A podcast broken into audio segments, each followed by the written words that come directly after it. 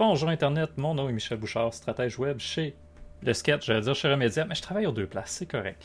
Euh, bienvenue sur la chaîne du Sketch, où on va parler aujourd'hui de marketing et plus précisément ben, des qualités que ça prend pour être un bon gestionnaire de communauté. Parce que ça prend quelques qualités et pas juste la patience dans l'épluchage des offres d'emploi qu'on nous propose. Ça prend d'autres choses, évidemment, pour avoir du fun dans ce travail-là. Fait qu'on va en parler aujourd'hui.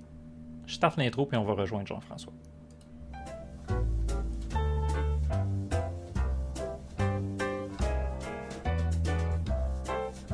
Avec le train en background. Allô Jean-François, comment ça va? Salut Michel, ça va bien?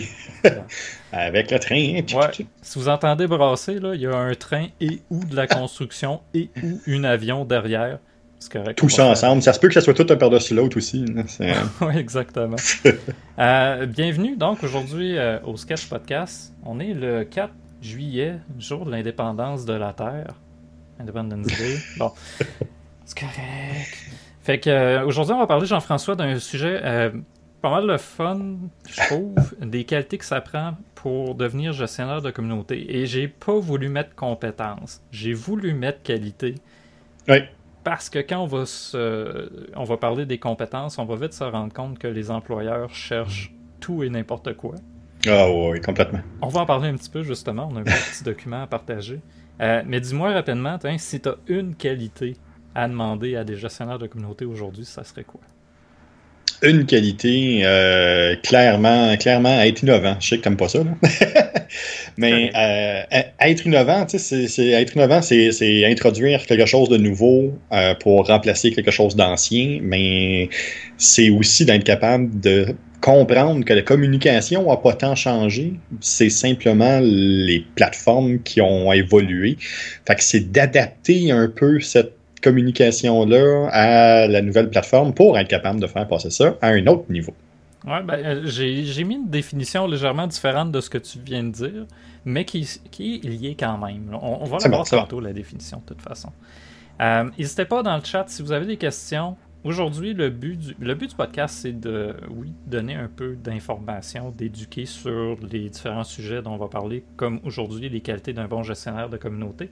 Euh, mais n'hésitez pas en cours de route, si vous avez des questions, on est là pour y répondre. Et moi, j'aime ça avoir des questions, parce que des fois, ça nous amène à penser à autre chose on y pense souvent tout seul à autre chose pendant les podcasts, c'est-à-dire on a la digression assez facile entre Jean-François et moi, ça nous arrive de partir sur une dérape sur un sujet et c'est correct, ça fait partie du jeu. Euh, mais n'hésitez pas donc en cours de route, si vous avez des questions, des interventions, quoi que ce soit, même si vous avez fait de la gestion de communauté, je suis vraiment intéressé à avoir vos expériences et vos opinions là-dessus, euh, parce que c'est un domaine où, malheureusement, je pense, euh, on, on demande beaucoup trop aux gestionnaires de communauté. On les amène beaucoup trop, à apporter beaucoup trop de chapeaux. Euh, même que Jean-François, avant le podcast, tu avais mis comme qualité être intrapreneur. Et je ne l'ai pas mis, puis je vais t'expliquer pourquoi. Parce que j'ai l'impression justement que c'est trop ce qu'on demande aux gestionnaires de communauté, d'être des intrapreneurs dans n'importe quel projet, alors que c'est peut-être pas ça qu'ils veulent faire. Il y en a, oui, je pense qu'ils vont être amenés à le devenir, entrepreneur, à mhm. avoir des projets à l'intérieur du grand projet qui est l'entreprise ou euh, l'organisme ou peu importe. Euh, mais c'est pas la raison d'être d'un gestionnaire de communauté. Mais là, tu viens de toucher à quelque chose d'intéressant avec ce qu'ils veulent faire. Fait qu'il y a le, il y a ce que eux veulent faire, ce que eux s'attendent à faire, puis les besoins de l'entreprise aussi. Fait que c'est, c'est de trouver ce croisement-là, parce que gestionnaire de communauté, euh, depuis les dernières années, euh, c'est devenu le nouveau journalier. C'est un mot foutoir, un mot où on garoche un paquet d'affaires dedans, puis on n'a absolument aucune idée de la définition de c'est quoi un gestionnaire de communauté. Mm-hmm. Puis c'est un peu tout et rien, quand pourtant ce sont des personnes qui ont une tâche ultra précise et ultra importante à faire en entreprise, mais qui est peut-être pas assez définie euh, par certains employeurs. Ouais, ben, c'est là le problème, je pense. On définit tellement peu c'est euh, quoi les attentes qu'on a envers eux que ça devient un peu du grand n'importe quoi, peut-être pour certaines personnes puis pour certaines entreprises. Tu sais, euh, je vais donner un exemple plus ou moins fictif parce que je l'ai inspiré de, de, de, véritables demandes d'emploi que j'ai vu passer, de véritables offres d'emploi. Euh, tu l'as dit, c'est des journaliers, mais des journaliers qui, à qui on demande de devenir des experts d'un paquet d'affaires qui ne sont pas toujours cohérentes les unes avec les autres. Pas du tout. Je donne par exemple, euh, on va demander aux gestionnaires de la communauté d'écrire des articles de blog. Alors que c'est pas tout à fait le même type de rédaction, pas du tout le même type de rédaction. Et même la nature du travail n'est pas la même du tout. Un article, c'est quelque chose qu'on va prendre davantage de temps à planifier, à préparer, à mettre dans une stratégie de référencement sur Google, alors que la gestion de communauté, c'est de la communication directe avec les gens qui s'apparentent peut-être même plus au service à la clientèle. On, va regarder ça, je pense, si tu veux. Même, euh, je vais y aller directement avec le, partage d'écran. Euh, puis peut-être en cours de route, on pourra parler justement des employeurs eux-mêmes. Comment vous pourriez mieux définir c'est quoi vos attentes envers un gestionnaire de communauté pour éviter d'avoir de mauvaises surprises, puis finalement d'avoir quelqu'un qui arrive à 50$ de l'heure au lieu d'un gestionnaire de communauté qui serait un employé qui serait là à 15, 20, 25, 15$ rendu bas, 20$ de l'heure, admettons. un employé, non pas un travailleur autonome qui vient s'intégrer dans votre projet. on va y aller.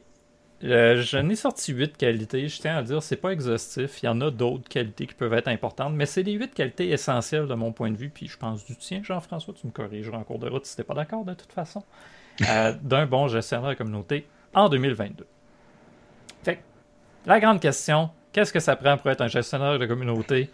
À part un ordi puis un bon compte Instagram bien alimenté où on monte notre café puis notre.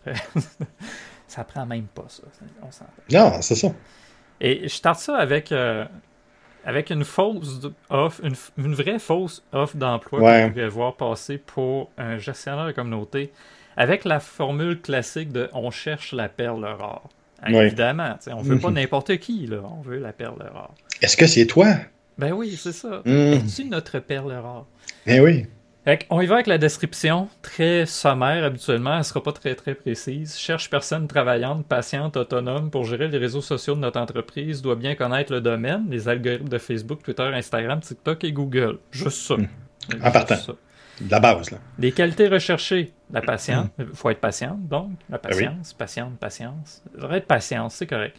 Original et créative, capacité à, improviser, proactive, bonne culture générale, excellente connaissance du domaine, autonome, responsable, fait des suivis réguliers et minutieux de ses tâches à la direction, excellent français écrit et parlé, bilingue, capable de suivre les directives du directeur, bonne connaissance de HubSpot et QuickBook. C'est un atout. Oui. Oui. Les tâches, rédaction d'articles de blog, réception des appels, gestion des horaires techniciens, graphisme, montage vidéo, gestion du site web, WordPress, euh, suivi des achats, Shopify, autres tâches connexes, le classique autres tâches connexes. C'est en plein ça. Je vais le dire comme ça, j'ai pas exagéré tant que ça. Non, c'est. T'as même été euh, gentil parce qu'il y en a quelques-unes que j'ai vu passer qui exigeaient encore plus que ça, puis qui avaient même intégré de la gestion puis de la communication interne là-dedans. Ouais. Ah, j'ai pas touché à la programmation, mais j'ai vu il y a pas longtemps passer euh, PHP un atout, connaissance du PHP un atout. Ben qu'est-ce que vous recherchez exactement? Un gestionnaire communauté ou un programmeur qui fait aussi autre chose, ou une secrétaire, ou un administrateur? En plein ça. Euh, il y a deux problèmes là-dedans, je pense. Je pense qu'on va s'arrêter pour en parler. Je pense qu'il y a deux problèmes. De un, il y a les employeurs eux-mêmes. Ils connaissent tellement pas ce qu'ils cherchent, ils savent pas qu'est-ce que ça prend, qu'ils vont mettre un peu de tout. Puis finalement, ils cherchent une personne généraliste qui ne sera pas nécessairement bonne dans tout, mais ils vont avoir quand même l'attente qu'elle va être spécialiste dans à peu près tout. De l'autre côté, je pense qu'il y a aussi des, euh, il y a une responsabilité un peu du côté des employés eux-mêmes ou des chercheurs d'emploi. Dans le sens que on va voir trop souvent des gens être se prostituer, pour le dire en français, euh, pour occuper ce genre d'emploi-là. Et ils vont se ramasser à répondre à des demandes qui n'ont juste pas d'allure. Euh, je vois beaucoup circuler, notamment dans les groupes d'entrepreneurs ou de travailleurs autonomes, euh, des réponses en fait à ces gens-là qui vont répondre positivement à ces appels à, l'appel de candidature, euh, qui vont leur essayer de les éduquer, de les amener à dire ben, vous dévalorisez le domaine, et pas seulement le domaine de gestion de communauté, mais tous les autres associés. Je pense à la rédaction, à montage vidéo, au graphisme notamment.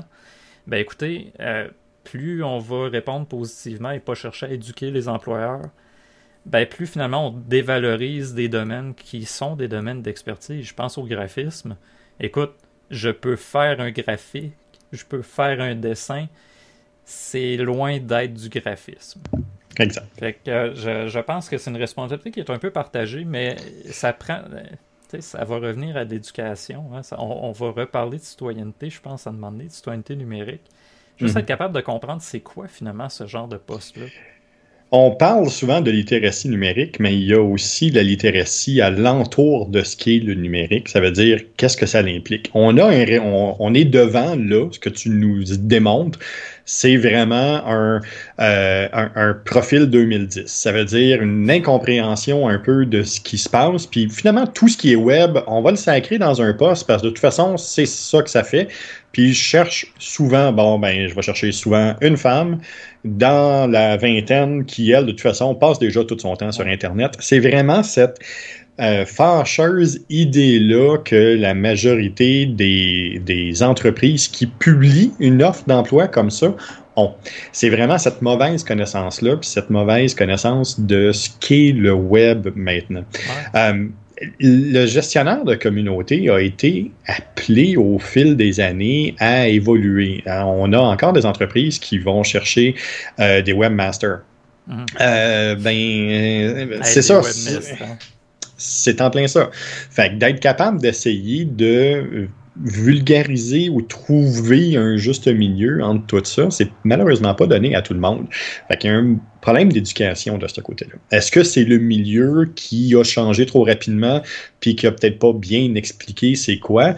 Euh, souvent, ces entreprises-là sont les mêmes entreprises qui vont être rebutées par des campagnes de marketing avec des influenceurs mm-hmm. parce qu'ils comprennent pas nécessairement comment ça se fait. Euh, on voit euh, on voit une des choses qui manque énormément dans cette offre d'emploi-là. On parle de rédaction euh, d'articles, on parle de rédaction, d'apprendre des appels, de gestion des horaires, des techniciens, de graphisme, mais on ne parle en aucun cas de gestion puis de création de contenu. Mm-hmm. Et le, but est là. C'est vraiment au niveau de la création de contenu. Si on regarde là, euh, création, curation de contenu, là on va peut-être rentrer avec un autre vocabulaire là. Mais tu sais, d'être capable de gérer les contenus qui existent déjà de l'entreprise, de les diffuser de la bonne façon pour les bonnes raisons, ça fait aussi partie du travail parce qu'on se le cachera pas. Oui, il y a de la création, mais il y a une capacité de comprendre qu'est-ce qu'on a en place, de comprendre les processus, qui relève pas toujours de la création à l'état pur. Là. C'est pas juste. Puis, puis euh, peut-être c'est ça aussi qui me dérange, c'est qu'on va peut-être des fois demander de, de, de, créer du contenu, mais on comprend pas on ce que ça On n'a pas besoin. ben, on comprend même pas ce que ça prend pour créer du contenu. On n'équipera pas la personne, on lui donnera pas non plus la marge de manœuvre. Ça, j'ai fait exprès. Hein.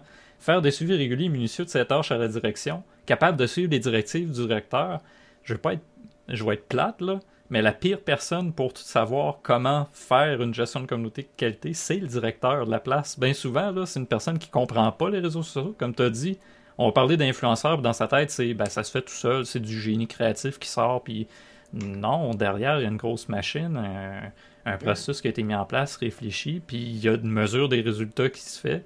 C'est pas vrai que tous les contenus vont être viraux ou que tous les contenus sont boostables sur Facebook. Non, non, non au contraire, ben, c'est ça. C'est en plein ça. Euh, tu vois, présentement, un des gros problèmes qu'il y a aux, États-Unis, c'est cette mentalité-là qui n'est pas bien comprise. Je parle des États-Unis parce que c'est les statistiques que j'ai, étant donné que euh, ce vocable-là n'est pas encore intégré à 100% dans les statistiques démographiques qu'on a sur l'emploi au, euh, au, Québec ou au Canada. Donc, euh, fait que finalement, le community manager, le gestionnaire de communauté, euh, quand on regarde aux États-Unis, plus de 25% de son temps est passé en création de contenu. Mm-hmm. Est passé à trouver une bonne manière de gérer tout ça. Il y a un, 25% qui, qui, est passé là. Il y a un 20% qui est passé à animer Facebook. Encore là, un vieux réflexe. Un 20% qui est passé à animer Facebook. Et puis, le clash est là il y a un 15 qui est passé en service à la clientèle. Pourtant, les, dans les offres qui sont affichées aux États-Unis, c'est plus de 50 qui devraient être passés en service à la clientèle. Fait c'est quoi le service à la clientèle? Qu'est-ce qu'on veut dire par là? Qu'est-ce que, comment est-ce qu'on est capable de l'expliquer? Et puis, c'est là, c'est dans cette dématérialisation du processus-là que tout d'un coup, les gens sont un peu perdus. Ouais. Non, puis il y a ce transfert-là, il y a une certaine époque, c'était tout au téléphone ou des vendeurs sur la route qui faisaient le suivi. Maintenant, ben, il y a une grosse partie de ce service-là qui est rendu par les plateformes numériques. Euh, par Facebook, oui, par Instagram peut-être un peu, même par TikTok, je veux dire. Le, comme on a dit tantôt, la communication n'a pas changé. Ce qui a changé, c'est les outils. Ben, le service à la clientèle n'a pas changé en tant que tel. Il faut assurer un service au client. Ce qui a changé, c'est la façon d'y arriver. Exact, c'est l'outil. Euh, on va penser euh, le juste Messenger. Comment maintenant on peut l'intégrer à notre site web pour avoir un, peu d'automatisation ou peut-être juste un contact plus direct avec les clients mhm. qui tombent sur notre site web avant de se rendre sur Facebook? Ben oui. Ça prend quelqu'un pour les gérer, ces communications-là. Puis mhm. Hein, je vais le dire demain, c'est-tu vraiment la job du gestionnaire de communauté? Peut-être, mais peut-être pas tout le temps. Il peut y avoir quelqu'un de dédié qui ne fait que ce service à la clientèle-là, peu importe l'outil. dépendamment aussi des types d'entreprises, parce que là, évidemment, on s'entend dans des plus petites entreprises, souvent les responsabilités vont être plus diverses. On va être amené peut-être à avoir plus d'entrepreneurs, justement que dans une grosse boîte où on a un stratège, on a un spécialiste marketing, on a un autre spécialiste d'un réseau social en particulier, puis ben, il y a une personne qui est chargée de faire des textes, puis de les diffuser, puis de gérer les commentaires. Plus l'entreprise va être grande, plus on va avoir déjà une structure organisationnelle qui est complète, moins probablement on va avoir d'offres d'emploi de ce type-là. Mais dans les petites entreprises, surtout en région, je veux dire de même, là, euh, je vois ça bien trop souvent passer. Euh, Gestionnaire de communauté experte en français et super bonne pour faire du graphisme. Comme, c'est ça. Tu peux pas être spécialiste de deux affaires en même temps. Ah, c'est ça. Il y, en a qui sont excellents dans un, il y en a qui sont excellents dans l'autre. Il y en a qui peuvent maîtriser très bien les deux, mais on s'entend. C'est plus qu'une perle rare. C'est vraiment une aiguille dans une botte de foin. Euh, il y a quelques personnes qui sont vraiment capables de, bien faire tout ça, mais la majorité des personnes, ce n'est pas ça.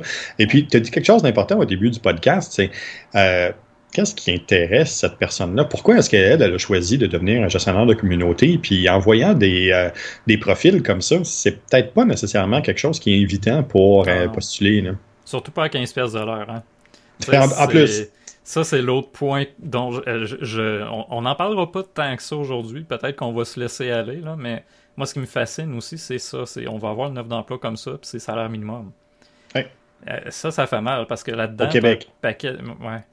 Tu sais, je veux dire, expert de Facebook, Twitter, Instagram, TikTok et Google. Écoute, tu as des consultants qui sont experts d'une seule affaire puis qui chargeront pas autant que ce que tu as de besoin là. là c'est, ça en fait lourd à porter, tiens. Oh, puis après, ben, la moindre erreur a des conséquences graves pour cette personne-là parce que tout d'un coup, ben, je pensais que tu allais le savoir comment poster sur Facebook, c'est pas ça le problème. Le problème, c'est ce que tu m'as demandé, c'est une équipe de travail au complet qui pourrait le faire.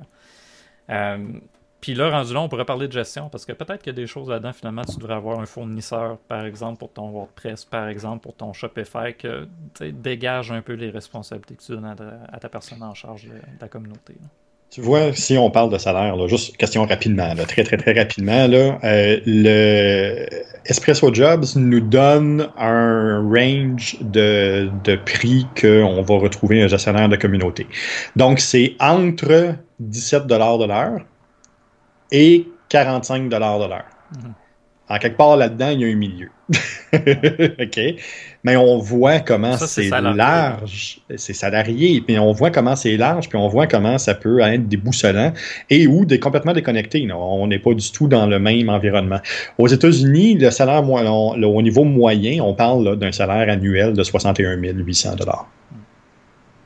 donc, on est vraiment dans une ère où je pense que les Américains ont mieux capté ce que veut vraiment dire ce type de poste-là, et puis comment la communication entre les différentes personnes, puis entre les humains, est devenue de plus en plus importante. Ça veut dire qu'on fait des publications, oui, mais peut-être pas nécessairement pour euh, faire des publications comme si on faisait sur un babillard, comme beaucoup d'entreprises l'utilisent aujourd'hui. Mais euh, il y a, euh, d'autres entreprises qui réussissent à créer une, communauté. On pense entre autres à, Hydro-Québec qui a réussi à tourner bout pour bout son affaire. mais ces gestionnaires de communauté-là, ils sont pas, c'est pas des personnes qui gagnent le salaire minimum. Non, puis il y a une structure en arrière pour les épauler. Ils ne sont pas tout seuls dans leur coin à inventer quelque chose de beau. Là. Non. Euh, pour ceux qui se joignent à nous en ce moment, je vous rassure, ce qu'on monte à l'écran, c'est pas une offre d'emploi qui est bonne. On essaye de montrer à quel point ça n'a pas d'allure en ce moment.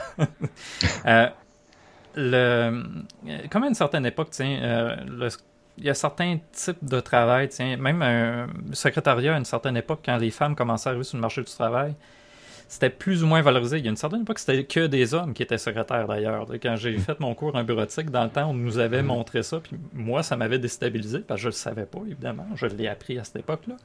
Euh, mais qu'avant, tous les contacts avec les clients, c'était que les hommes qui pouvaient ou devaient les faire. Quand les femmes sont arrivées, on voulait les sous-payer, évidemment puis on dévalorisait beaucoup le poste qu'elle occupait. En cours de route, ça s'est renversé. Tout d'un coup, à un moment donné, on s'attend que ce soit des femmes qui soient secrétaires, puis quand je suis arrivé en bureautique, c'était comme, ah, t'as un gars, puis tu s'en vas là-dedans, puis c'est du secrétariat. Ben oui, pourquoi? Un peu weird. Fait que j'ai l'impression que la gestion de communauté est en train, c'est encore relativement récent, Fait que c'est peut-être encore en train de se définir. Et comme je le dis souvent, j'ai l'impression que les réseaux sociaux avancent tellement plus vite que ce que nous, on est capable de gérer en termes d'adaptation que peut-être même ça va évoluer vers quelque chose d'autre avant qu'on soit capable de définir adéquatement puis d'éduquer toutes les entreprises à bien comprendre c'est quoi. Mais c'est un rôle qui a beaucoup de valeur pour les entreprises puis qu'on sous-estime parce qu'un bon gestionnaire de communauté peut vraiment faire la différence sur. Grande différence. Ben, je veux dire, ça passe de je mets des posts sur Facebook à je suis sur Facebook pour créer des liens, vendre mes produits. Euh, je veux dire, faire valoriser mon entreprise, améliorer le marketing. sais je veux dire, c'est plus que juste je mets des posts parce que tout le monde en met. Écoute, euh, si tu veux, on va passer aux qualités parce que sinon, je pense qu'on pourrait passer le reste de la journée à juste chialer contre les, contre, les mauvaises, euh, la mauvaise valorisation de ce poste-là. Euh, mais moi, je tiens à dire, je suis pas gestionnaire de la communauté. C'est pas pour rien. Je pense que ça prend des qualités humaines et professionnelles que moi, je développe pas. Je, je me suis même développé autrement. Je peux faire des bons posts sur Facebook mais demande-moi pas de gérer ta communauté, de faire ton service à clientèle. Je pense que ça te prend quelqu'un qui ne fait que ça. Ça te prend pas un duo qui fait du SEO, qui fait ton, ta stratégie, qui fait ton suivi, la mesure de tes résultats. Puis en plus, qui est là 24 heures sur 24 à checker avec son petit page moderne euh, s'il est capable de. s'il peut pas répondre aux commentaires de faire la même. Parce que ça, c'est un autre problème qu'on pourrait mentionner. Là. Mais avant, c'était un payjet. On était payé pour avoir le payjet de l'entreprise. Le petit bidule mhm. pour les plus jeunes. C'était un petit bidule qui sonnait comme un téléphone, sauf que tu avais juste le numéro de téléphone dessus qui disait faut que tu rappelles. Les entreprises payaient pour que les gens l'aient. Aujourd'hui, tu as ton cellulaire déjà. Pourquoi je te paierais? Tu es, disponible. Ça va te prendre 5 ben minutes de répondre aux messages. En tout cas. Exact j'ai envie de dire, c'est plus qu'une question d'attitude que de compétence. Parce que les attitudes, souvent, les gens ils les ont déjà formées en grandissant, alors que les compétences, c'est quelque chose que tu peux développer. Les attitudes sur. Là, c'est un vrai train. là, c'est un train qui passe. Là. En tout cas, si vous l'entendez, c'est vraiment juste. Ça brasse un petit peu, les Il y a de l'action, les mouski. Fait que, ouais, c'est plus une question d'attitude que de compétences, parce que tu peux avoir des attitudes pour développer tes compétences, mais ça se peut que tu n'aies pas les compétences pour développer tes attitudes. Mhm. On a sorti 8 qui ont rentré. Sur... Intelligence émotionnelle, t'es trop long pour rentrer sur une ligne. C'est pas grave. Empathie, curiosité, intelligence émotionnelle, culture générale, innovant, persévérance, concision et adaptabilité. on va commencer par l'empathie sujet qu'on pourrait. On a déjà fait un podcast sur l'empathie au Oui, ben oui. Euh, mm. Peut-être juste de préciser, on, voit souvent l'empathie comme étant la capacité à se mettre dans les souliers de l'autre. C'est pas juste ça. C'est pas que ça. Euh, j'ai essayé de le vulgariser en disant la capacité à comprendre et à s'identifier à la situation dans laquelle se trouve une autre personne. C'est d'être, oui, de se mettre dans ses souliers, mais d'être capable de le vivre. C'est pas juste. Être dans les souliers, c'est je me mets à ta place. Ok, je suis capable, sauf que tu y vas comment être à la place de l'autre? Tu, tu, y vas, avec ton bagage à toi ou avec le sien? Fait que c'est pas juste de se déplacer, c'est vraiment de vivre la situation comme l'autre pourrait le vivre ou le ressentir. Je pense qu'un gestionnaire de communauté doit faire preuve d'empathie, être capable d'empathie. Je sais pas ce que toi t'en penses. C'est, c'est une des qualités premières, ça c'est, clair. Euh, être capable de comprendre un coup que les cibles sont bien identifiées, être capable de comprendre, de s'identifier, de voir comment euh, eux sont capables de, de, de, bien discuter puis de créer cette discussion-là avec eux. Euh, c'est, oui, l'empathie va devenir super importante aussi quand le gestionnaire de communauté va commencer à animer, à animer la communauté, à être capable de répondre puis être capable de répondre de manière intelligente et empathique le, plus possible. Oui, puis Samy dit n'importe quel emploi en marketing en a besoin selon moi. C'est clair. Dans un monde idéal, tout le monde devrait faire preuve d'empathie. Point, ouais, c'est ça. C'est pas euh, juste en marketing, ça devrait être tout. N'importe qui qui est en affaires devrait en partant l'avoir. Ben, c'est là que je vais en dire. mes deux essentiels, là, ce serait service à la clientèle et marketing. Mais j'ajouterais aussi ressources humaines parce qu'il y a beaucoup trop de services de ressources humaines qui gèrent des ressources au lieu de gérer des humains. Mm-hmm. Euh, le mot ressources, d'ailleurs, pour plusieurs, c'est dérangeant. Puis je comprends. Pour moi, c'est comme un terme qu'on utilise pour désigner une fonction, là, ressources humaines. Mais c'est très réducteur. Pour certaines entreprises, ça devient tellement réducteur qu'on ne voit plus les employés comme des humains, mais comme des ressources. C'est 1, 2, 3 et non mm. plus Jean-Jacques et Roger, ou Régine. Non, ça, ça. On va mettre des ah. noms féminins là-dedans. Là. Monique. Monique, Lucie et euh, Jeanne. Tiens. Euh, je, pense que ça prend. Donc, je suis un numéro. Exactement. C'est le sentiment qu'on peut avoir en téléphonant tiens, à des entreprises d'assurance. Oui, OK, on veut vous aider, sauf que ton appel est important pour nous, puis on va te répondre dans une heure. Euh, je pense que c'est aussi la clientèle, marketing, ressources humaines, ça serait mes. On va le rajouter, ressources humaines, mes trois essentiels. Là. Entrepreneur pas empathique, je peux comprendre, mais son équipe devrait l'être. On, on, confond trop souvent empathie et sympathie. Ouais, ça c'est un autre problème. Puis je pense qu'il y a beaucoup d'employés ou d'entreprises ou de gestionnaires qui se voient sympathiques, mais qui sont pas empathiques. Ouais. On pourrait aller peut-être du côté aussi de ceux qui sont carrément narcissiques. Là. Oui, mais ça, il y en a, mais ça, reste une minorité. Ouais, on parlera pas d'Elon Musk aujourd'hui, mais Non, non. Euh, c'est bon. Fait que la première qualité, empathie, euh, je la mets en tête de liste, c'est pas pour rien. Je, je, je pense qu'à tort, on a l'impression que c'est pas quelque chose qui s'enseigne. Mais c'est vraiment quelque chose que dans certains pays, on enseigne à la petite école, on montre aux enfants comment développer leur empathie. Et ça mm. fait des sociétés beaucoup plus ouvertes. On va le dire comme ça.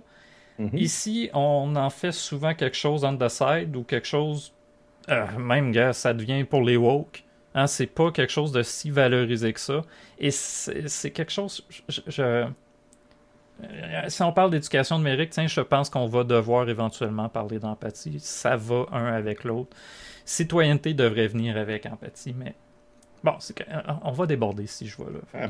Après avoir vu un peu euh, ce qui va être enseigné, puis d'avoir discuté avec les personnes qui sont en train de travailler sur le nouveau euh, programme justement de citoyenneté numérique qui fait partie maintenant de la nouvelle formation qui va remplacer celle de euh, de, de, c'était quoi là, religion et compagnie là. culture et... Ah, que, ouais, c'est ça. Je peux, je peux te garantir que ben l'empathie est débarquée complètement du programme. Ah oui. Ah, ça, euh, Maxime, veux-tu revenir pour en jaser Alors, on va attendre qu'il se défâche parce qu'on a eu une. J'ai eu la chance d'aller euh, prendre. Euh, oui, c'est ça, éthique et culture religieuse, Samy, merci. J'ai eu la chance d'aller prendre un café, justement, avec, avec Maxime, puis on a, eu, on a pu en discuter parce qu'on connaît les personnes qui travaillent présentement sur ça. puis, on va le laisser se défâcher un peu. bon, on, on en reparlera, je pense. De toute façon, c'est un sujet qui se démodera pas puis qui va devenir de plus en plus important. Parce que, un peu comme je, l'avais mentionné dans ton. On va revenir à l'empathie, je suis en train de gâcher la surprise. Euh, pour la deuxième qualité. Mais. Euh, euh, on avait parlé dans ton podcast de l'importance de développer l'empathie. On avait parlé de l'importance de l'empathie en enseignement. Oui. Puis je pense de plus en plus que c'est pas.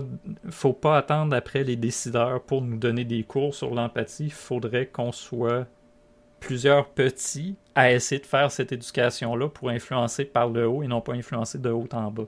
Mm. Euh, je, trouve ça dommage, mais moi, personnellement, je suis en train de perdre un peu confiance dans les hautes, les hautes sphères décisionnelles pour qu'on en vienne à demander à parler de culture, de, de citoyenneté numérique, tiens, de culture numérique, puis d'empathie, avec tout ça entremêlé, bien ficelé. Là, ce que tu me dis me rassure pas. Fait que, euh, on verra. Merci euh, Pink Sammy puis euh, New Bane d'être là. Super apprécié. J'espère que vous passez une belle journée. Merci de, de finir votre journée avec nous. C'est super apprécié.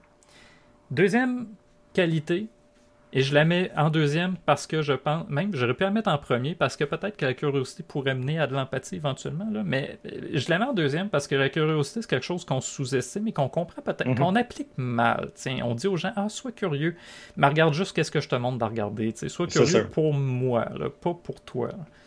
Euh, mais la curiosité, donc, c'est une tendance à vouloir apprendre, à découvrir de nouvelles choses, à explorer l'inconnu et à se développer. C'est pas juste d'aller voir quelque chose, mais d'absorber ce qu'on va découvrir. C'est ça la vraie curiosité. C'est oui, j'y vais, mais en même temps, je prends ce qu'on me donne. Je ne fais pas juste dire je l'ai vu. Un peu comme l'expression de, de Tolkien, là, un moment donné, euh, c'est Bilbo un moment donné qui dit Je me sens comme une, euh, une beurrée de pain sur trop grande dans laquelle on n'aurait pas eu beaucoup de beurre. Là. Mais tu sais, la culture générale, là, c'est ça.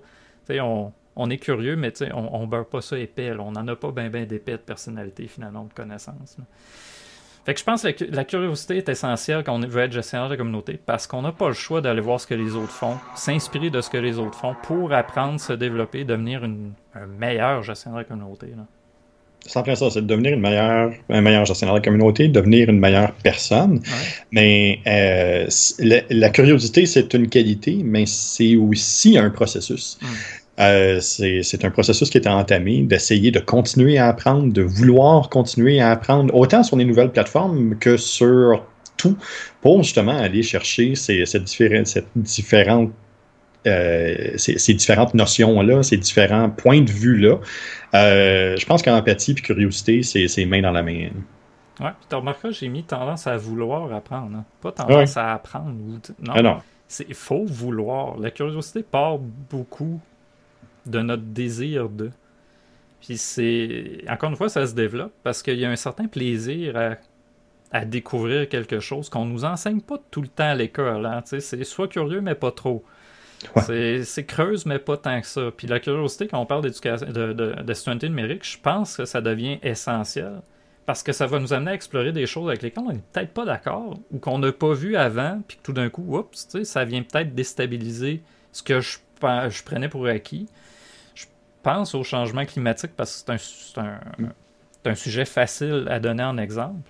Mais comment justement Google va influencer les résultats qu'on a selon on est dans le monde? Puis que si on n'est pas curieux, on va se contenter de ce qu'on vient de nous montrer. Ou dans les livres d'école, maintenant, même euh, aux États-Unis, tu as certains livres de mathématiques qui ont été censurés parce qu'ils traitaient de sujets justement relatifs au changement climatique, si ma mémoire est bonne. Oui. Si tu n'es pas curieux le moindrement, tu vas pas voir ailleurs. Tu vas prendre pour acquis ce que le prof vient de te dire, ce que le livre t'a donné, puis ben, c'est ça. Le danger avec la curiosité, c'est de mal l'appliquer puis de dire ben, je me suis éduqué sur, sur YouTube. Euh, sois plus curieux. Creuse plus encore. J'ai fait mes recherches. c'est ça. Là. Mm-hmm. Euh, la connaissance est l'arme contre la serviabilité d'un peuple il y a un premier ministre québécois à une certaine époque. Je veux pas parler. J'ai Maurice Duplessis dans la tête, là, mais il faudrait que je vérifie mes sources, là, mais qui avait déjà dit un peu éduqué est un peu dangereux. Il euh, faudrait que je retrouve la vraie citation avec la vraie origine. Mais tout ça pour dire, oui, de tout temps, ça a été. Les, élites, c'est ça qu'ils pensent.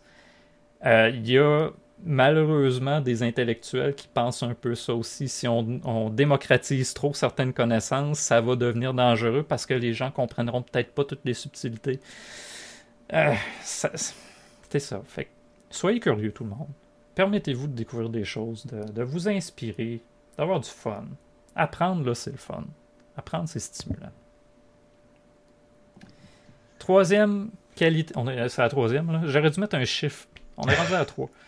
L'intelligence émotionnelle, Moi, je, je l'ai défini comme étant la capacité à faire la part des choses, à ne pas prendre les réactions des autres personnellement, à prendre conscience de ses émotions et à comprendre aussi l'impact de nos émotions sur les autres. Mais pas prendre les choses personnellement. Juste la base. Être capable de faire la distinction. Tu as nommé ça comme être capable de se détacher avant le podcast, puis je suis d'accord. Mais c'est être capable de faire la part entre ce qui se passe sur une plateforme sociale, les commentaires qu'on va avoir des trolls, admettons, puis notre propre valeur, la propre valorisation qu'on fait de nous-mêmes.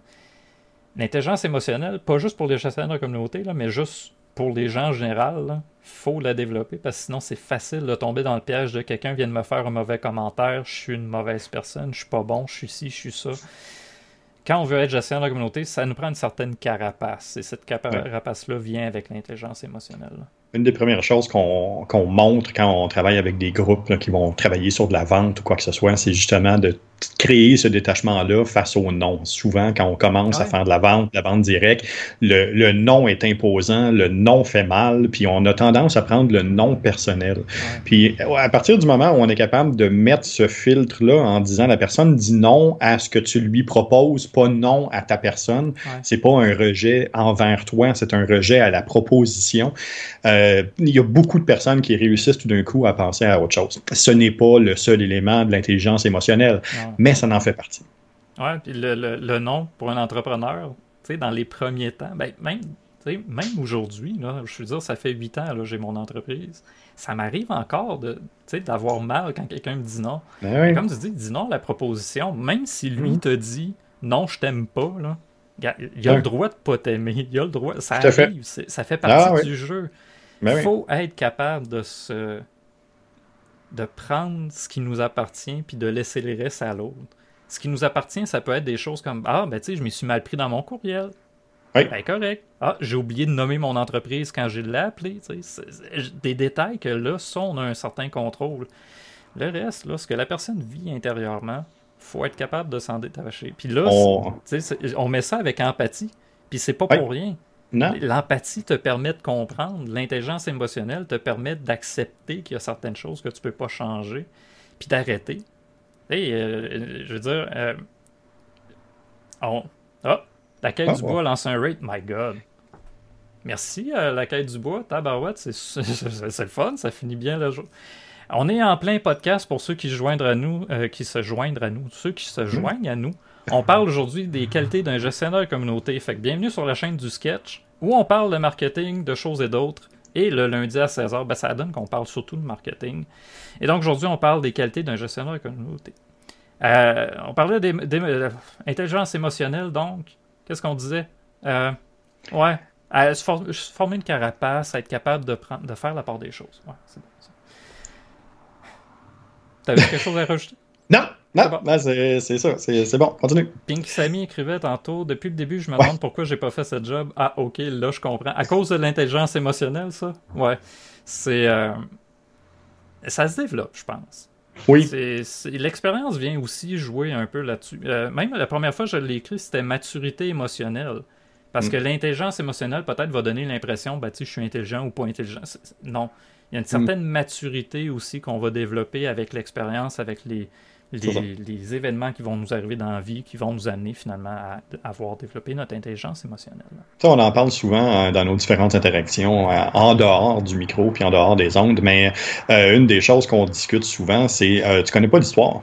la personne peut te ramasser ou la personne peut aller justement sur les réseaux sociaux puis créer une tempête puis être capable de répondre à tout le monde, mais quand on fouille un peu, quand on regarde un peu, c'est souvent pour des picadilles, c'est souvent pour quelque chose qui est complètement à côté de la traque.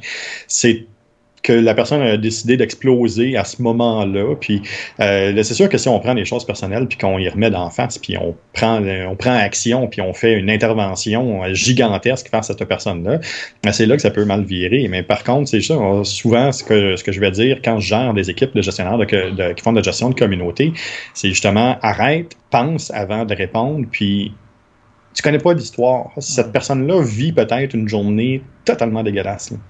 Ouais. Et le, c'est. Euh, voyons, comment ça s'appelle euh, Patton Oswald aux États-Unis. qui, à un moment donné, euh, il y a quelqu'un, un troll, qui est arrivé puis qui a commencé à le blaster. Les insultes étaient assez, assez solides, là. C'était pas, c'était pas de la petite bière, là. Patton il a comme écrit Hey, écris-moi, on va en jaser, tu sais, ça va-tu Puis tout d'un coup, juste le ça va-tu, veux-tu venir en jaser a fait. La personne s'est ouverte à lui, s'est excusé par la suite publiquement. Ils ont jasé, ils ont eu une belle conversation, puis ça s'est bien terminé. Mais comme tu dis, on ne connaît pas l'histoire, puis cette personne-là avait besoin de ventiler, elle a vu un commentaire de Patton Oswalt qu'elle n'a pas aimé sur le coup. Bang, elle est rentrée dedans. On s'entend qu'avec les réseaux sociaux, en plus, c'est facile. C'est facile de se laisser aller. L'instantanéité est souvent trop, euh, trop présente. On a Pinky Sammy qui dit euh, qu'elle a eu rough, disons, une fille dans un domaine d'homme, euh, il faut avoir une, immense carapace que, qu'elle que n'avait pas. Je, je, comprends. puis je, j'utilise l'empathie avec toi. Puis je t'invite à aller voir euh, mon podcast sur la chaîne YouTube. On a fait euh, justement euh, un podcast avec la petite équipe, avec Jaco de la petite équipe, sur le sur tout ce qu'il y a dans le monde du gaming, tout ce qu'il y a dans le monde de l'informatique. On a fait le tour un peu de différents points sur comment ce traitement-là, puis comment c'est comment c'est réservé, puis comment c'est un peu tout croche. Euh, c'est vraiment, euh, c'était vraiment un beau podcast, c'était vraiment un bel événement qu'on a eu. Euh, puis on a, on a eu une belle discussion justement par rapport à, avec exactement ce que tu en train de discuter là.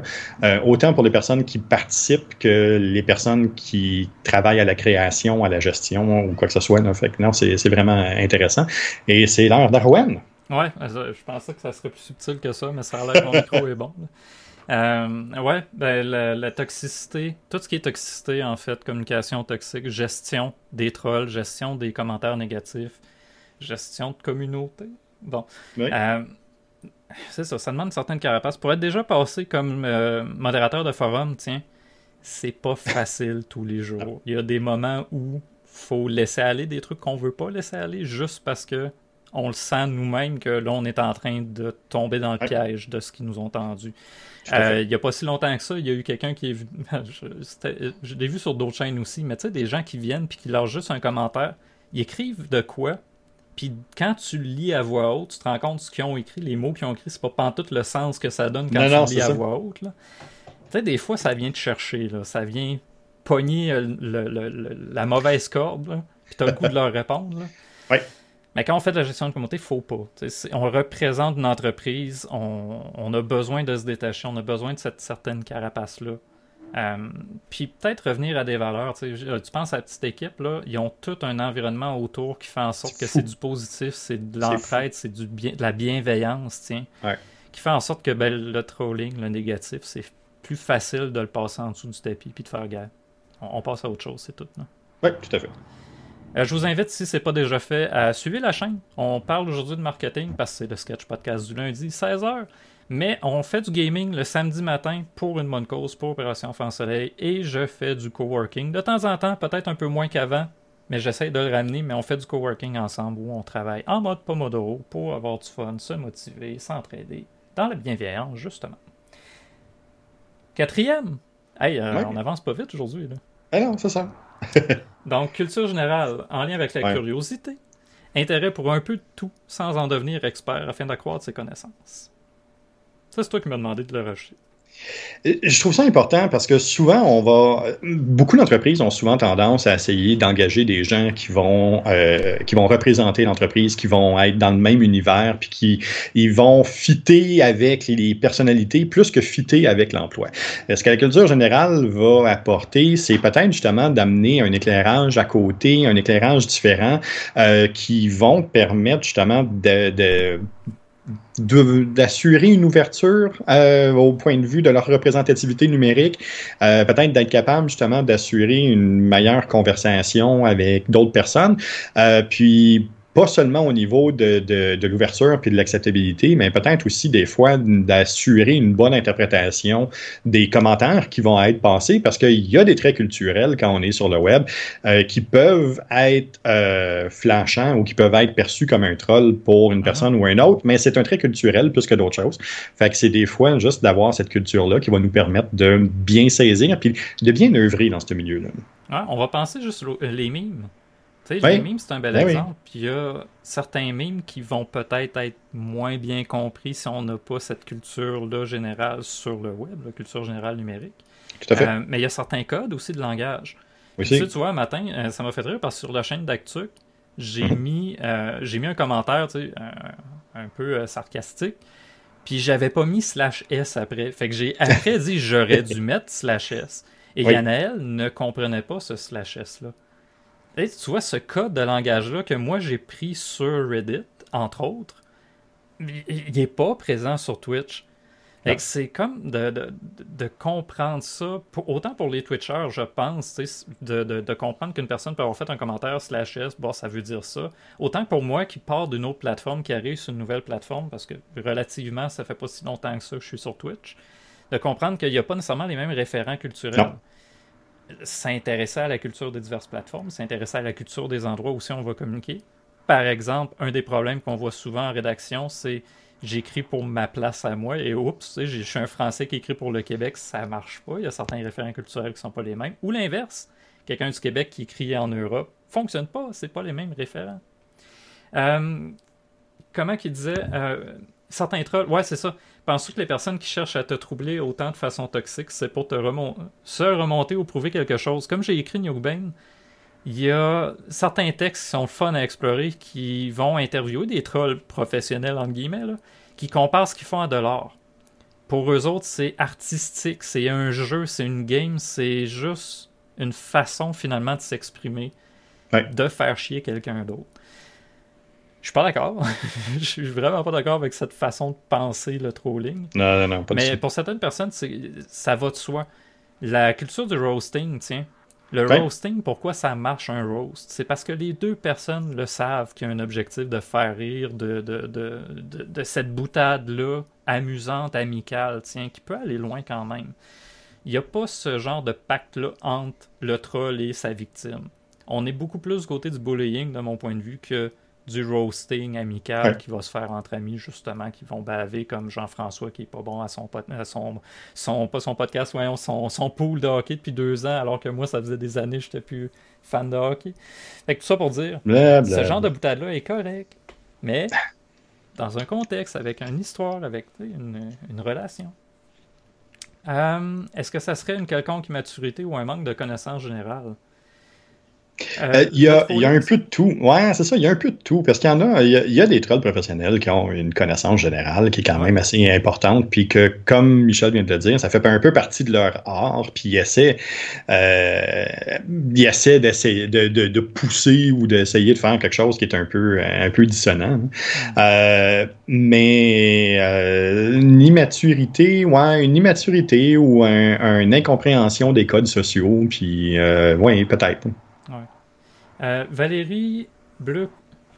Valérie Bleu, oui, ok, le texte d'Actux. Euh, sur le coup, je oui, c'est vrai, il a parlé des spectateurs toxiques ce matin.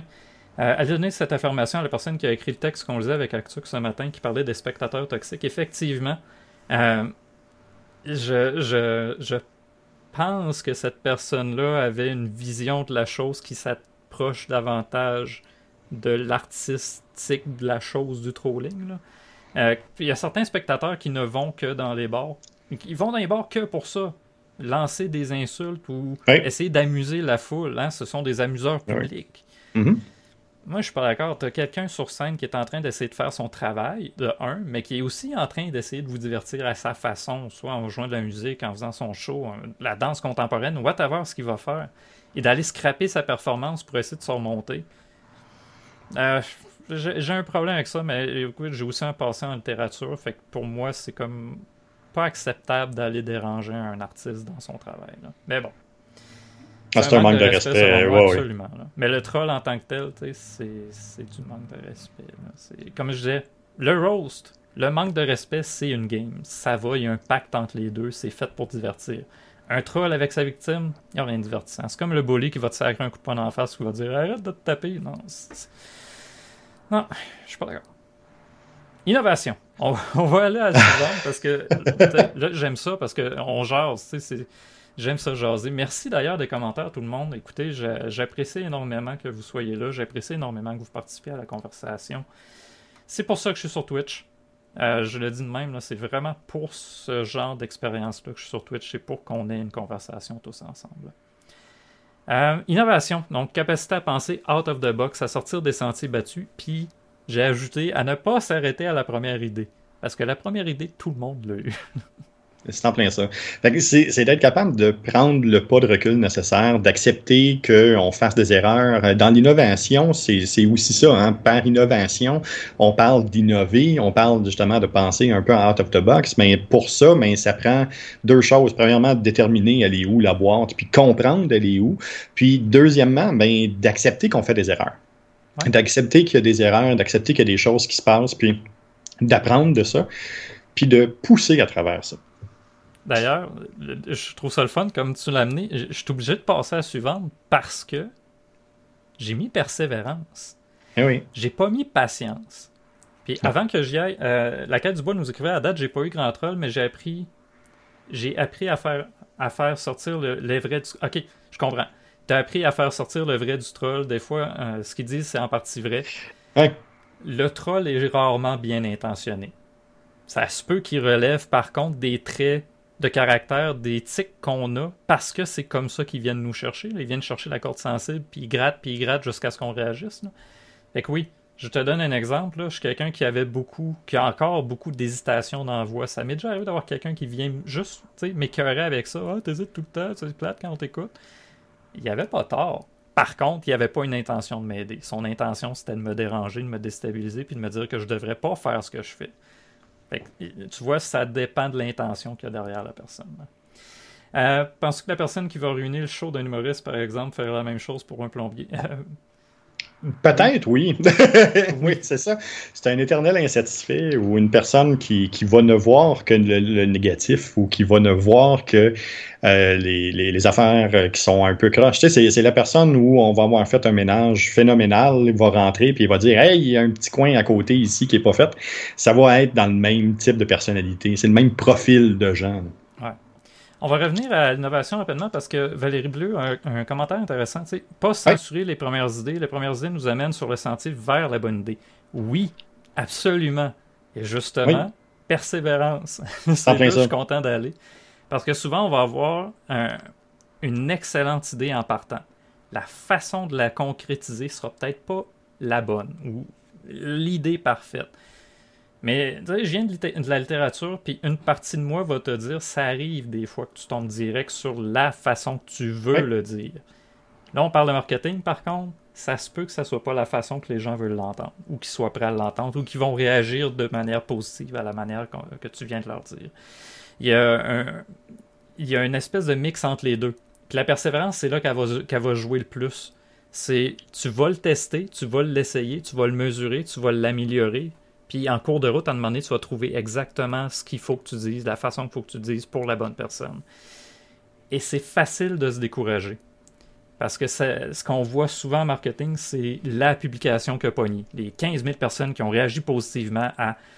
Ce que tu vois pas, c'est les 25 publications avant qui ont été faites, qui n'ont pas marché, pas en tout, mais qui ont mené à ce succès-là un peu comme n'importe quel job, en fait, tu vois le résultat beaucoup plus que le travail qu'il y a derrière. Les artisans qui vont passer des centaines d'heures à faire de quoi d'extraordinaire, puis que tu vas avoir une personne qui va arriver et va dire Ouais, ça vaut pas 20$. C'est que oui, non seulement ça vaut 20$, mais beaucoup plus que ça.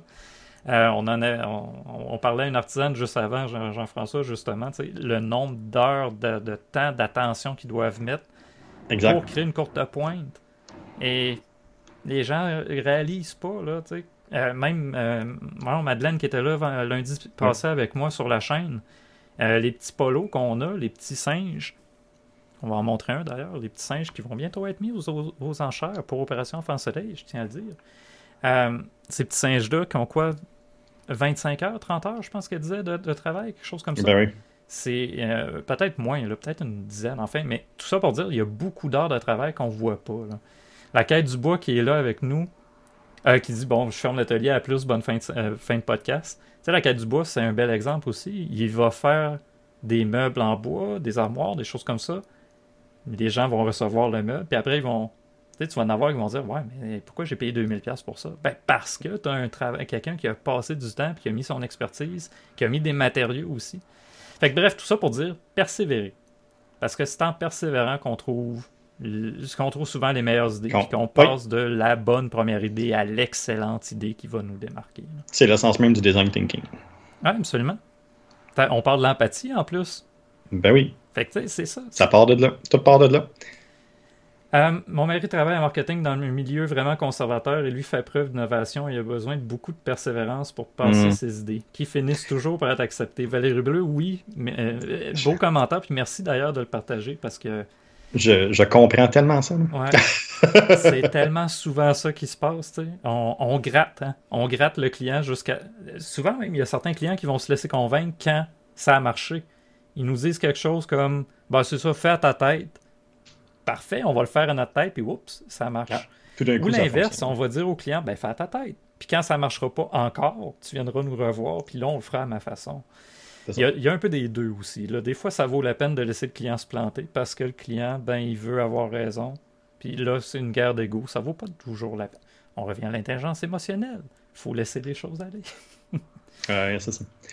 Je, je, comprends très bien Valérie Bleu. C'est clair. J'ai déjà fait ce type de travail-là aussi dans un milieu très conservateur. Puis, euh, ouais, c'est pas, pas toujours simple. Ou même des fois dans des milieux de, de, de sur-experts euh, qui sont euh, des, des, de sur-communication ou de sur-marketing.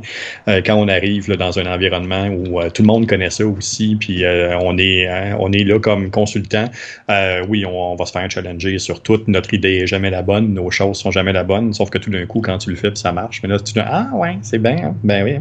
Ah, c'est parce que le produit ou le service est bon, Jean-François. C'est pas, euh, ben, pas ton travail, là, voyons. Non, non, c'est en plein ça. Qu'on parlait de détachement tantôt. Hein, ouais. fait, qualité d'un bon gestionnaire, la persévérance. Persévérance pour le travail lui-même, mais comme on vient d'en parler, persévérance auprès des gens avec qui on travaille. Parce que c'est pas juste le résultat de ce qu'on fait euh, dans lequel il faut persévérer, mais aussi dans la façon qu'on a de défendre notre travail puis de défendre notre point. Bel exemple, là, c'est ceux qui ont poussé pour humaniser tiens, certaines communications sur les réseaux sociaux pour en venir à des résultats comme Wendy's, admettons, ou euh, voyons, euh, Hydro-Québec, euh, la ville de Trois-Rivières, qui est un autre super bel exemple d'ailleurs. Tout à fait. Ça a pris des gens pour pousser contre des mouvements du genre non, on va annoncer quand est-ce qu'on ramasse les ordures, puis ça se limite à ça. C'est ça. Puis éventuellement, ben, ça a donné des belles choses. Ça a donné des relations beaucoup plus intéressantes. Ça devient des relations humaines plus que des relations numériques. Puis ça, c'est l'aspect que j'aime de mon travail. C'est qu'on humanise finalement nos réseaux sociaux, notre web. On remet l'humain au centre de la communication. Ben oui. Il faut ramener le social dans le réseau social. Je suis surprise que tu nommes pas Ricardo. Ah. Je vais laisser Ricardo à Actuc. Mais tu sais, Ricardo, là, ça s'est amélioré. je me rappelle de certains commentaires qui étaient limite toxiques. Là. Il y a eu un changement de monnaie, heureusement, que c'est fait, là, mais il y avait des réponses à certaines personnes qui disaient que t'as pris pour acquis qui était mal intentionné, mais peut-être que la personne était juste vraiment incompétente et avait besoin d'aide. Là. Fait qu'enfin, Un employé qui. Euh, Bain nous dit un employé qui essaie d'en faire plus que ce qu'il lui a demandé. Est-il un employé persévérant? Euh, peut-être. Peut-être, mais oui. Euh, non, c'est ça. Il y a deux choses. premièrement, ça se peut que euh, ce soit un employé qui soit, euh, qui soit mal cadré. Fait que peut-être qu'il est, il est surqualifié pour le type d'emploi qu'il occupe. Ou euh, il y a aussi un profil en gestion qu'on va appeler des entrepreneurs. Euh, hein, j'ai réussi à le placer pareil, Michel, t'as-tu vu? Euh, un entrepreneur, c'est justement une personne qui a un peu le même profil qu'un entrepreneur, une personne qui veut gérer des projets, une personne qui veut euh, aller pousser ça un peu plus loin, qui veut essayer de prendre en charge plus de choses, mais pour qui la gestion de risque est un peu plus réduite que celle de l'entrepreneur standard. ça veut dire qu'il y a peut-être des réticences au point de vue monétaire, il y a peut-être des réticences au point de vue euh, de, de, de, la charge décisionnelle ou de la charge de gestion. Fait ce type de profil-là peut justement arriver puis euh, faire quelque chose d'un peu différent. C'est souvent ce type-là qui va accélérer. Hein. Il y a, il y a quelque chose que tu n'as pas touché, puis on pourrait peut-être en parler dans un autre podcast ou un autre contexte, peut-être plus qu'un podcast euh, du sketch. mais il y a des employeurs qui s'attendent que leur employé en fasse toujours plus. Il reste 5 minutes de plus après la job, arrive un peu plus tôt, pointe pas quand tu sais, un paquet de détails comme ça. Euh, puis tu as des employés qui ont encore cette impression-là qu'il faut qu'ils fassent absolument ça. Alors que des fois, c'est juste le milieu de travail qui est pas sain. Euh, on parle de gestion de communauté, c'est plate à dire, là, mais je pense que c'est un domaine aujourd'hui qui justement amène beaucoup de travailleurs à en faire beaucoup plus que ce qui est prévu ou nécessaire. On donnait l'exemple du Payjet un peu plus tôt, qui à une certaine époque, les entreprises payaient pour que les employés l'amènent chez eux. Pas encore beaucoup d'employeurs qui vont payer les jeunes pour dire que quand tu arrives chez vous, tu laisses ton téléphone avec les notifications, puis s'il y a un commentaire, tu réponds. Euh, on valorise pas assez ça. Fait ils vont vouloir en faire plus, mais ils devraient peut-être pas pour éduquer leur boss sur la véritable valeur de leur oui, Enfin. Bon. Euh, Valérie Bleu, New Bain, l'exemple du gars qui refait son asphalte autour de la voiture, encore stationné celui qui a été questionné qui a été questionné la décision et refusé de le faire, genre, ouais. L'exemple est le fun, il est comme très imagé. J'imagine le gars, ouais, refaire l'asphalte autour de son char.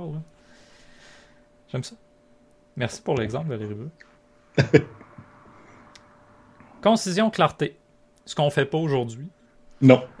Capacité, j'ai fait exprès. Vous voyez le show don't tell là aussi avec cette diapo-là? J'ai été à l'essentiel. Capacité à vulgariser des notions, des enjeux complexes? That's it. C'est euh, d'arriver finalement à dire, à, dire en peu de mots des choses qui pourraient demander beaucoup plus. Surtout pour les réseaux sociaux, je veux dire. Euh, c'est facile de s'étendre, c'est facile de digresser un podcast live, on peut se le permettre. Là. Une publication sur Facebook, comme je dis souvent, c'est un sujet, une affaire, un objectif, that's it, passe à autre chose. Si tu as plus à dire, c'est un article de blog ou une autre publication. Et cette capacité-là, finalement, à vulgariser, à rendre simple des notions ou des enjeux qui sont complexes, je pense que c'est une qualité en or pour certains gestionnaires de la communauté. Parce qu'après, même, ben, ils peuvent mieux faire leur travail. Ils n'ont pas d'informations à un seul endroit. Ils vont plutôt être capables de morcelé, pour reprendre ton vocabulaire, Jean-François, en plusieurs petites publications. C'est ça. Puis c'est un peu les attentes des algorithmes des réseaux sociaux, faisant plus que juste une grosse affaire de temps en temps. Quand on revient encore à ce qui se conçoit bien, s'énonce clairement, si c'est clair, si c'est bien identifié, si c'est bien identifiable, si c'est bien nommé au sein de l'entreprise, ben la concision et la clarté va être disponible. Euh, là où on va voir des gestionnaires de communauté essayer de patiner un peu dans la, la dénomination ou être capable de nommer certaines choses, c'est parce que c'est juste pas clair pour la majorité des gens. Ben, des fois, c'est pas clair pour eux autres même. On, on le sait. Ah, ouais. Le less is more, absolument. Ah oui. Mais euh, ben, less is more. Quantité là, de, de publications, plus. Ça en prend plus, toujours. Faites-en plus. Là. la majorité des gens font juste pas assez. Là. Mais quantité dans une publication, ouais, less is more. Euh, écoute, euh, je, vais passer parce que là, je vois l'heure, puis je, mais on pourrait en parler longtemps. Mais concision, bref, concision, on passe à la suivante. C'est bon. Adaptabilité. La dernière que j'ai mis, mais cette capacité-là de s'adapter pour les gestionnaires de communauté est essentielle, surtout pour les pigistes. Parce que, écoute, je suis en SEO, je, fais du web un peu, peu importe le, sujet. Il faut être capable de s'adapter, pas seulement au projet, mais aux clientèles, aux personnalités des gens avec qui on va travailler, aux personnalités des gens avec euh, à qui on va vendre quelque chose s'adapter aux différentes plateformes, s'adapter aux différents codes de communication. Twitch, Facebook, Instagram, c'est pas la même affaire. LinkedIn, pas du tout la même affaire. Non plus. Fait que euh, je pense que cette capacité d'adaptation-là est essentielle pour les gestionnaires de communauté aujourd'hui en 2022. D'autant plus qu'on va leur demander, comme on, montrait au début, d'être des experts sur TikTok, Instagram, Facebook, Twitter, Reddit, euh, un paquet d'autres. là. Surtout qu'au niveau de l'adaptabilité, il y a deux choses aussi qui sont intéressantes, c'est que c'est un, environnement qui est en constant changement aussi. Euh, fait qu'il faut être faut, faut voir, faut comprendre, faut voir les, différents changements de plateforme, de, de code, de, de, de code d'utilisation des plateformes. Euh, tout ça fait partie de l'adaptabilité. Ouais. J'ai été un peu plus loin aussi dans la définition. J'ai mis capacité à s'acclimater à différentes situations, à tolérer, mais aussi peut-être à rechercher le changement. Parce que c'est beau de s'adapter, de, réagir tiens, au changement, mais de chercher le changement aussi est intéressant parce qu'on revient à l'innovation. les meilleurs gestionnaires de communauté vont aller un peu au-devant du marché. Ils vont s'adapter avant que le marché leur demande. Ils vont s'adapter à des tendances pendant que ces tendances-là sont en train d'émerger. Fait qu'ils vont aller au-devant du changement pour finalement l'amener dans des places un peu plus conservatrices, peut-être, des fois. Euh, puis on parlait d'out of the box, ben ça donne que out of the box, selon le contexte, n'a pas la même définition. Tu peux être out of the box pour des comptables, puis ça mhm. va être complètement différent, puis probablement beaucoup plus conservateur que out of the box pour une firme de marketing à Montréal ou en plein cœur du changement à Los Angeles ou à New York. Ça n'a pas la même portée. Mais un comptable qui décide d'être un peu plus funny ou funky sur ses réseaux sociaux, écoute, ça va être complètement différent, ça va être au devant du changement, ça va être en avance du marché, puis il va se démarquer. c'est ça, l'adaptabilité, je pense, ça complète bien les, qualités qu'on essaie de montrer parce que ça, ça, vaut de l'or. Je trouve que ça vaut de l'or, être capable de s'adapter au changement, de réagir à une pandémie sur le vif, puis de ne pas se laisser abattre par ça, de persévérer, on en revient à persévérance. Final, toutes les qualités qu'on a montrées aujourd'hui sont interreliées, ils ont, une connexion. On va revenir en duplex. C'était la présentation du jour. Écoute, on a fait, on a fait du volume là, sur. Je pense j'avais comme 10 diapos aujourd'hui. 13. 13 avec une diapo de présentation. Quand même. On a fait une heure et cinq. on n'était pas pire aujourd'hui. Pas pire, euh, J'en connais une comptable pas plate sur les réseaux sociaux, justement. Hey, si tu veux nous partager le lien, je oui. dire comme ça, n'hésite euh, pas. Techniquement, SingeBot Pro va te permettre maintenant de partager des liens. Si tu chicanes, tu me le diras. on, va, on va le calmer. Euh, SingeBot Pro étant mon, mon bot, qui est juste peut-être des fois un peu. Euh, il est sévère avec Nukebane, notamment. Nukebane, quand on, joue, là, il... Ouais, bon. Euh, j'ai pogné juste à la fin. Je suis très super intéressant pour ce que j'ai entendu. Écoute, ben merci euh, Valérie d'avoir été là. Si, as pas de... si tu ne suis pas déjà la chaîne, je t'invite à le faire. On est là minimum une fois par semaine sur la chaîne du sketch pour parler de marketing le lundi à 16h. Sinon, moi, le samedi matin, je suis plus là en mode gaming. Je suis là pour une bonne cause. Je le fais pour Opération Enfant Soleil. Euh, je fais du gaming, mais je jase aussi. Je tiens à dire aussi, pas cette semaine, la semaine prochaine, deux activités. Il va y avoir Bon, il y a le podcast de Google qui revient tous les vendredis aussi. Écoute, on va placer ton podcast après. Euh, mais la semaine prochaine, donc, le 15 et le 16. Le 15, je refais un à part de ça. À part de ça, c'est mon live où. C'est bien ça, la semaine prochaine, le 15. je check mes dates. Là. Oui, c'est ça. Vendredi, le 15. Je refais un deuxième épisode de À part de ça. À part de ça, c'est mon espace pour jaser. Donc, c'est pas un sujet précis comme aujourd'hui qui était les qualités d'un gestionnaire de communauté. Ça va juste être une longue discussion sur l'actualité, des nouvelles qui sont passées. Et Jean-François, tu seras évidemment le bienvenu pour venir jaser avec moi en soirée le 15. Le 16 maintenant. Le 16, je fais un live spécial de minimum 12 heures pendant lequel on va jouer, on va jaser. Mais aussi, on va mettre aux enchères les petits polos que vous avez vus tantôt. Donc, ça, c'en est un des quatre qui va être mis aux enchères. Et ça va aller pour une bonne cause. Ça va aller, l'argent, tout, tout l'argent récolté en fait. Je ne me garde pas d'argent pour ça. C'est vraiment pour Opération Enfant Soleil. Fait que ça va valoir la peine de venir le 16 si vous en voulez un. Et il va aussi avoir d'autres polos. Ça, c'est des petits polos, mais il va y avoir des petits, petits polos qui sont juste un petit peu plus petits, euh, puis qui vont être disponibles donc à l'achat et qui seront pas, eux autres ne seront pas mis aux enchères. Je mets le lien vers ma page Instagram si ça vous tente. Vous n'êtes pas obligé de donner. Hein. Si vous n'avez pas d'argent pour donner pour donner de l'argent pour une bonne cause, c'est pas grave.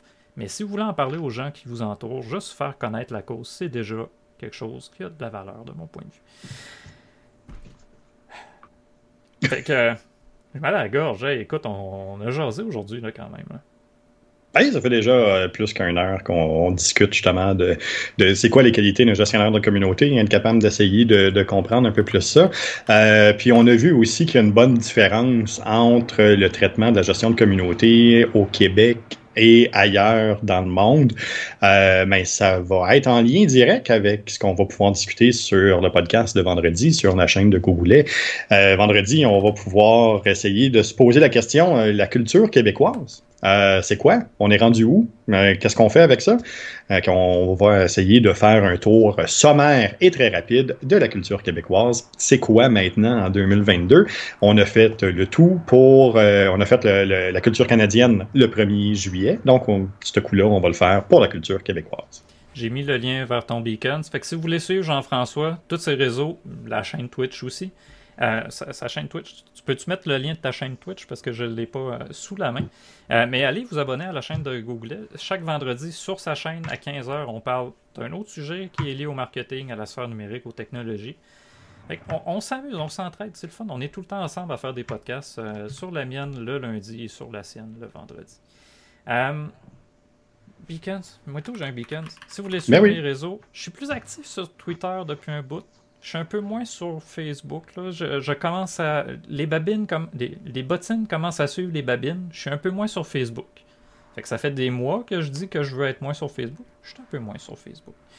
Euh, mais Twitter, j'essaie d'y être un peu plus actif, puis un peu plus personnel. ça fait des années que je cherche le ton, puis là, je, commence à avoir l'impression d'avoir trouvé mon ton à moi pour cette plateforme-là. J'ai du fun, je, mets des niaiseries, c'est correct, j'aime ça de même.